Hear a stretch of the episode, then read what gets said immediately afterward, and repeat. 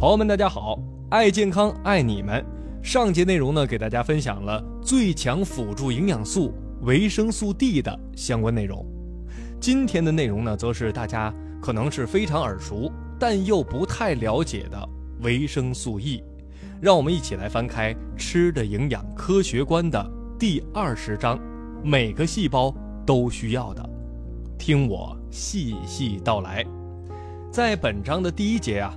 戴维斯女士说了，不管缺乏维生素 E 会导致多少种症状，维生素 E 看起来呢似乎只有一种功能，那就是防止体内的某些营养素遭到氧气的破坏。这些物质包括了维生素 A、胡萝卜素、不饱和脂肪酸和各种激素，这也就是通常我们所说的抗氧化能力。人体呢是由细胞构成的。维生素 E 是形成每一个细胞核所必须的。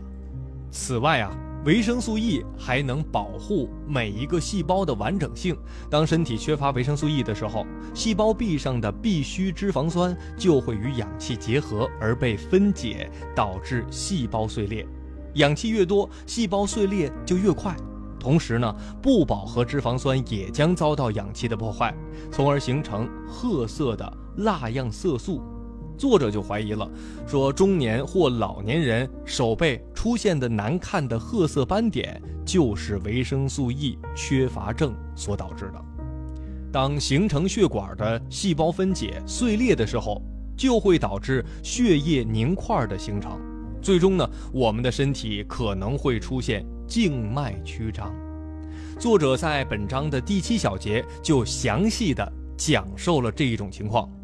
此时啊，如果说能够补充维生素 E，能够很快的形成许多与被阻塞血管平行的新的血管，使得凝块呢很快就能被溶解，血液呢能有效的流回心脏。但如果不补充维生素 E 的话，症状呢将可能再次的复发，静脉曲张呢将会经常性的发作。血液循环呢，因此会受到严重的影响，进而出现带有疼痛感的溃疡，腿部完全变色，疼痛不已，以至于行走都会很困难。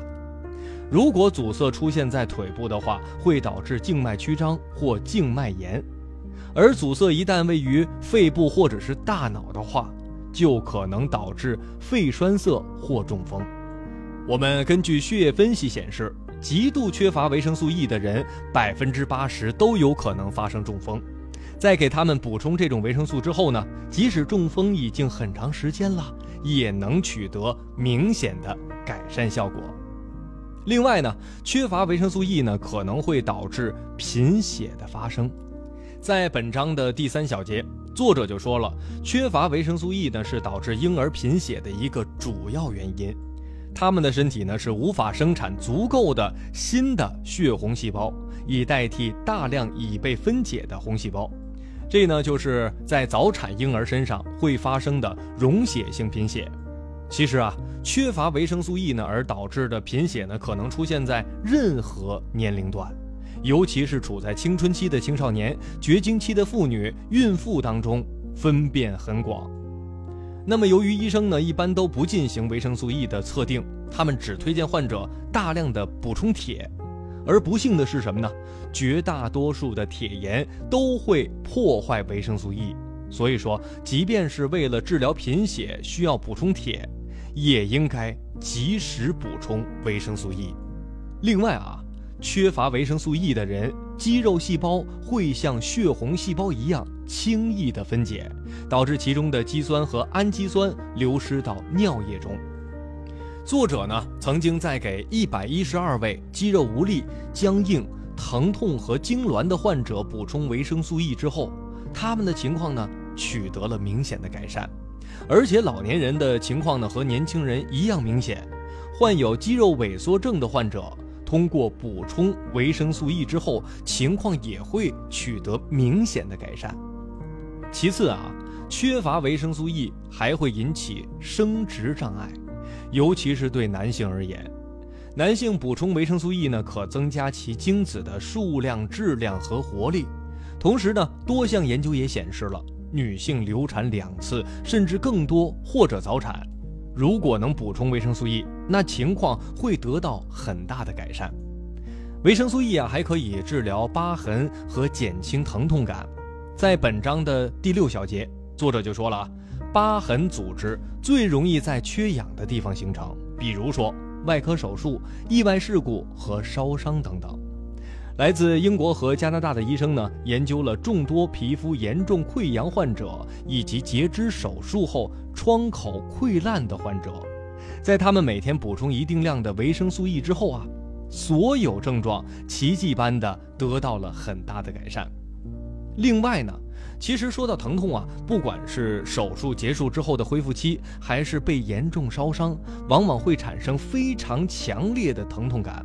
但是如果能用一根消过毒的针刺穿维生素 E 胶囊，并将其中的油滴在伤口上，疼痛感将在几分钟内就得到很大的缓解。同样啊，冻伤所产生的疼痛，据说呢，在冻伤处敷上维生素 E 之后，也能很快的缓解。作者呢，曾经在被蜜蜂蛰到之后，迅速敷上了维生素 E，剧烈的疼痛感很快就消失了。既然维生素 E 是每个细胞都需要的，那么维生素 E 该如何补充呢？每天我们又该吃多少呢？哎，重点来了。维生素 E 啊，主要是包含在植物类食物当中，像谷物、坚果和烹调用的食用油中都可以找到。但是呢，当维生素 E 暴露于阳光下、加热、冷冻和储存时，都将流失。比如说，油炸食物当中的复合维生素 E，百分之九十八都将遭到破坏。即使呢，我们摄取了大量的维生素 E。也只有在肠道中同时含有脂肪和胆汁的情况下，才能被身体吸收。所以呢，全脂奶比脱脂奶更有利于维生素 E 的吸收。好了，朋友们，到本章为止呢，所有关于维生素的知识都为大家分享完毕了。大家是否学有所得呢？